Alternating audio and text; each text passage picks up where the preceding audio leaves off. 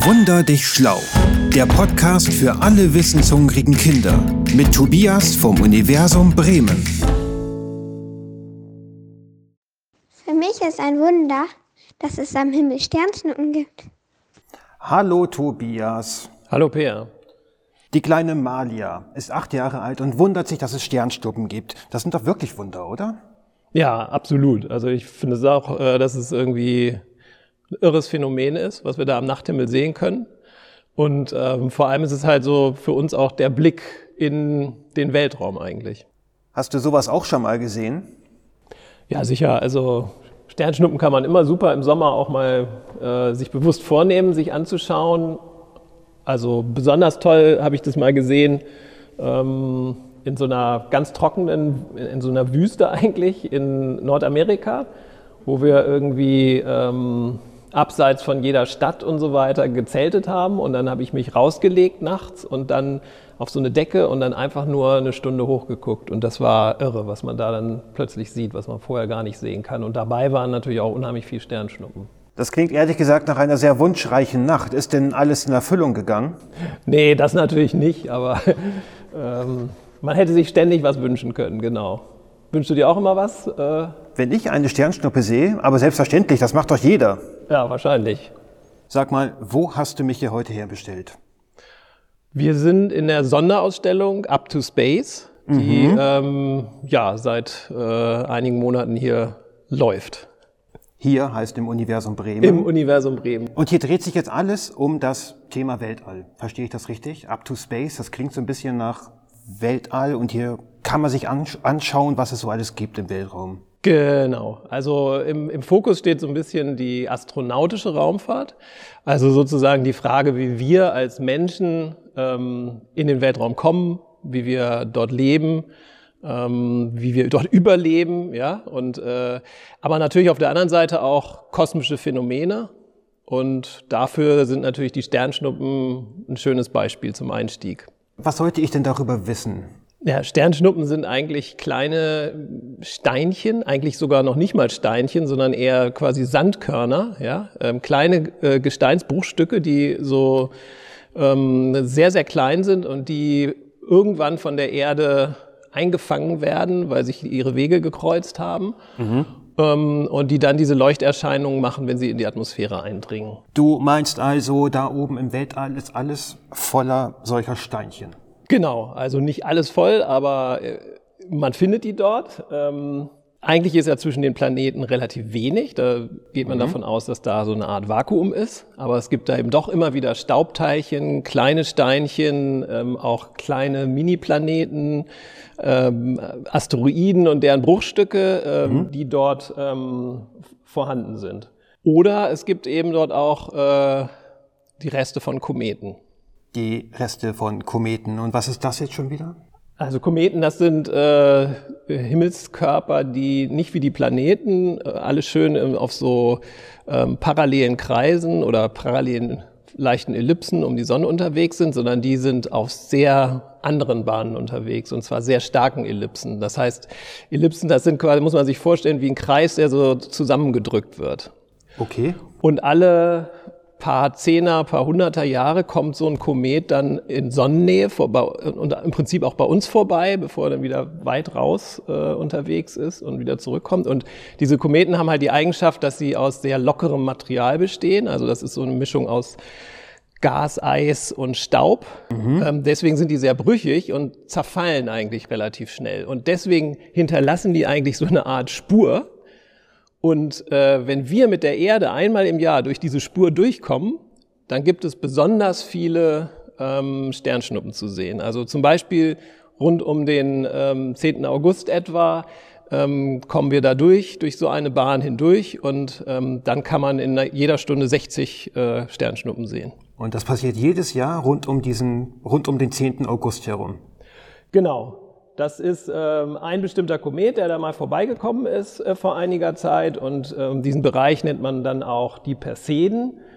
Ähm, und äh, immer wenn man so um Anfang August die ersten zwei Wochen dann in den Himmel schaut, wird man relativ viele Sternschnuppen beobachten können. Das ist ja auch schöne Jahreszeit, um äh, nach oben zu gucken. Okay, Mitte August, das kann ich mir auch gut merken. Also, Die Sternstuppen sind kosmischer Staub. Genau, kann man so sagen eigentlich. Kleine ja. Steinchen im Kosmos. Und warum fallen die jetzt auf die Erde? Ja, das liegt im Prinzip daran, dass ähm, die Erde ja ihre Bahn um die Sonne hat, ähm, aber auch so Staub und Gesteinsbruchstücke und so weiter haben ihre eigenen Bewegungsbahnen. Und wenn die sich jetzt sozusagen kreuzen und dieses Teilchen nicht schnell genug ist, um sozusagen an der Erde vorbeizukommen, dann wird es von der Erdanziehungskraft angezogen und ähm, wird dann im Prinzip äh, ja eingefangen, kann man sagen. Ne? Okay. Und dann kommt es darauf an, wie groß die waren, die Teilchen. Manchmal erreichen die dann sogar die Erdoberfläche. Ähm, und da haben wir hier eigentlich in der Ausstellung ein sehr schönes Beispiel. Wir stehen ja auch schon direkt davor. So, also ich würde mal sagen, das ist ein kleiner Stein. Ein Zentimeter groß ungefähr. Und du sagst, das ist ein Ding aus dem Weltall. Genau. Das ist im Prinzip ein kleiner Meteorit, ähm, der hier, man kann den hier so hinter schön beleuchtet und hinter einer Lupe sehen. Ähm, und äh, der ist eben irgendwann bei uns auf die Erde gefallen. In diesem Fall ist es sogar ein ganz besonderer Meteorit, denn es ist ein sogenannter Mars-Meteorit. Das heißt, der, dieses Steinchen stammt ursprünglich vom Mars. Und das muss man sich so vorstellen, dass auf dem Mars wiederum ein sehr viel größerer Meteorit eingeschlagen ist und der ist mit so einer Wucht eingeschlagen, dass Steinchen vom Mars sozusagen in den Weltraum katapultiert werden. Und dieses Steinchen ist dann irgendwann auf der Erde gelandet. Also das hört sich ein bisschen verrückt an, wenn du das dich mal selber anhören würdest.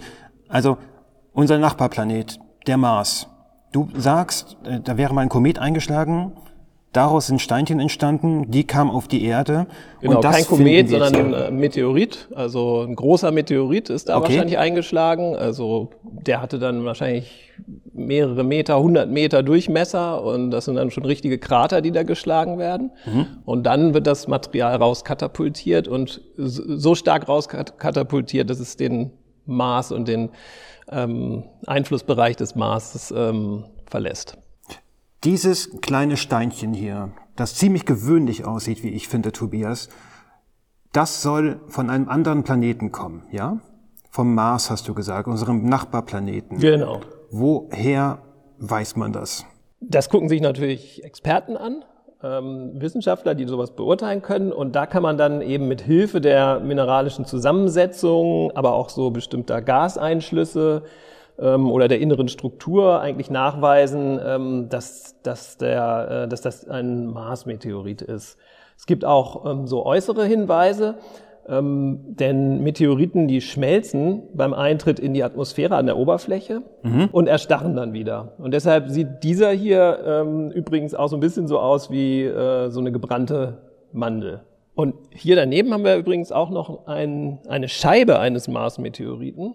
Und das Tolle ist, dass man den hier in der Ausstellung sogar mit seinem Finger berühren kann. Also ich berühre Darf ich das auch machen, auch wenn ich kein Wissenschaftler bin? Ja, klar. Darf das jeder machen? Ja, logisch. Jeder, der hier reinkommt? Alle. Okay. Muss ich auf irgendwas achten? Muss ich aufpassen oder so? Kann da was Nee, es passieren? ist auch wie ein normales Gestein, was du sonst kennst. Und jetzt fasse ich hier tatsächlich mit meinem Zeigefingerchen ein Stück Mars an. Ganz genau. Ich finde, das ist schon ein Moment. Den kann man mal so stehen lassen. Genau. Und wir haben aber auch ähm, sogar in der Ausstellung auch noch ähm, ein Gestein, was ganz aus der Anfangsphase ähm, der Entstehung des äh, Sonnensystems eigentlich ist. Und das ist nämlich ein ähm, Eisenmeteorit, also ein Gestein, was ähm, aus Eisen- und Nickelmineralen besteht. Ich versuche das hier mal zu beschreiben, damit man sich das vorstellen kann. Tobias, hilf mir. Was ist das für eine Form? Gibt es dafür einen Fachausdruck? Wüsste ich nicht, dass es da einen Fachausdruck gibt. Der ist so ein bisschen äh, Unförmig? unförmig, hat so verschiedene Kanten und Ecken, die so rausstehen. Ist ein bisschen größer als, sagen wir mal, zwei Fäustchen? Genau, relativ groß, also wie so ein Handball groß ungefähr und hat so eine, ähm, ja, so eine quasi rostige Oberfläche. Ja, man sieht auch, dass das, es könnte tatsächlich Eisen sein. Genau, deswegen haben wir hier auch einen Magneten und damit kann man das testen. Der ultimative Beweis, ich sehe es hier mit meinen eigenen Augen, der Magnet wurde angezogen. Okay, man kann sich hier also tatsächlich Gesteine aus dem Weiten des Weltalls anschauen. Tobias, wo findet man all diese Dinge auf der Erde? Ja, die findet man an speziellen Orten, also zum Beispiel ähm, in der Antarktis. Hm. Da muss man sich vorstellen, immer alle paar hundert Jahre fällt da vielleicht mal ein äh, Meteorit runter und es fällt dann aber auf die Eisfelder. Und da sammeln die sich im Laufe der Zeit, bleiben immer da zu oberst liegen. Mhm. Ähm, und natürlich sieht man sie dann als Mensch, als Forscher äh, besonders gut. Also es gibt durchaus Expeditionen, die auf der Suche nach solchen ähm, Meteoriten in der Antarktis unterwegs sind. Und ansonsten findet man sie auch noch in bestimmten Wüsten. Also zum Beispiel in Teilen der Sahara oder in der Nami-Wüste äh, gibt es so Orte, wo man relativ viel ähm, solche Meteoriten findet. Warum liegen die darum? Also warum findet man die ausgerechnet dort? Eigentlich fallen die ja überall runter, also auch in unseren Breiten, aber dort ist das Klima eben sehr trocken. Mhm. Ähm, das heißt, sie verwittern nicht so schnell. Und man kann sie eben auch einigermaßen gut finden, weil dort keine Vegetation ist. Also bei uns würden die ja sozusagen in den Wald fallen und man würde sie gar nicht mehr sehen, weil sie überwuchert werden. Aber was haben jetzt denn diese Meteoriten mit meinen Sternschnuppen zu tun?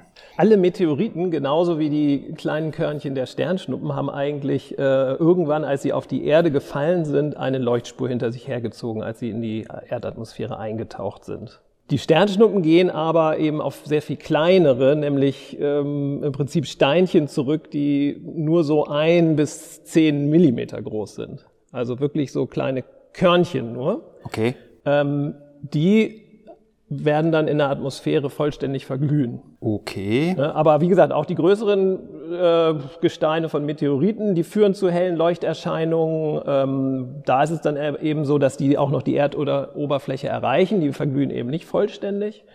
Und ähm, auch noch größere, also so Asteroiden oder so, ähm, die einschlagen und dann riesige Krater schlagen, auch die werden eine Leuchterscheinung machen.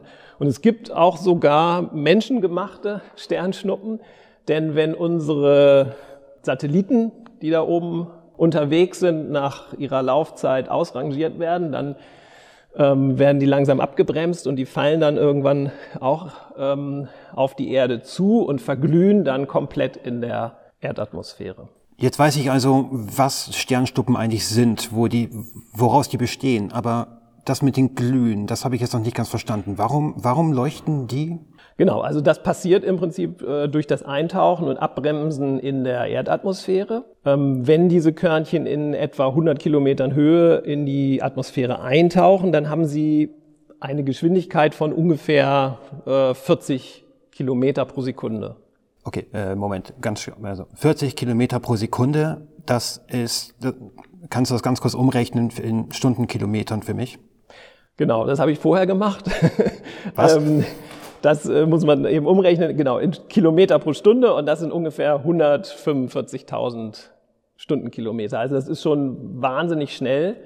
Äh, man kann sich das so vorstellen, das ist so schnell, als wenn man von hier Bremen nach Oldenburg in einer Sekunde unterwegs wäre. Okay, das ist wirklich sehr schnell. Genau. Ähm, aber wie kommt es jetzt zu dem Leuchten? Also beim Eintauchen in die Atmosphäre ähm, werden die Körnchen eben sehr stark abgebremst. Ne? Und das muss man sich vorstellen, dass dabei diese Körnchen ähm, stark aufgeheizt werden. Auch die Luft außenrum wird sehr, sehr heiß. Und das führt dazu, dass die Atome der Luft ähm, anfangen zu leuchten. Ähm, das ist dann eigentlich auch das, was wir ähm, als leuchtende Spur hinter dem Körnchen sehen und, und gar nicht die glühenden Körnchen selber. Ne? Diese glühenden Körnchen, die zerfallen dabei ja und werden gasförmig, deswegen sagt man ja auch, sie verglühen. Mhm. Ähm, und äh, fallen gar nicht bis auf die Erde, das tun ja nur die großen, die Meteoriten. Und die Leuchtspur aber der, ähm, der Luft, äh, die sieht man noch eine kurze Zeit danach. Und das muss man mal drauf achten, wenn man so eine Sternschnuppe sieht, dann sieht man ja, dass die so eine, so eine Spur hinter sich herziehen. Das dauert noch eine halbe Sekunde oder sowas und deswegen ähm, sieht man dann diese typische ähm, Sternschnuppe am Himmel. Okay, darauf achte ich mal nächsten August. Um den 10. August herum, hast du gesagt, gibt es ganz, ganz viele Sternschnuppen am Himmel zu sehen. Ja, danke, Herr Dr. Tobias. Jetzt weiß Mali ja doch ein bisschen mehr, was hinter dem Wunder Sternschnuppe eigentlich steckt. Merci, vielmals. Ah, Moment, Moment, Moment. Das Wichtigste haben wir noch gar nicht geklärt. Die Dinger heißen Sternschnuppen, Tobias. Sterne kenne ich, aber was sind denn bitte Schnuppen? Äh, Schnuppen? Ich sehe das Fragezeichen in deinen Augen. Ich beantworte es dir selber gerne. Eine Schnuppe bezeichnet das verkohlte, glühend abstehende Dochtende einer brennenden Kerze. Okay, ja, das macht Sinn. Das sieht so ein bisschen, hat so eine gewisse Ähnlichkeit, ne? Will ich doch meinen. Schau, jetzt hast du auch noch was von mir gelernt. Hör nie auf, dich zu wundern. Dein Universum Bremen. Worüber wundert ihr euch? Schickt uns eine Sprachnachricht an, Achtung mitschreiben, wunder.universum-bremen.de.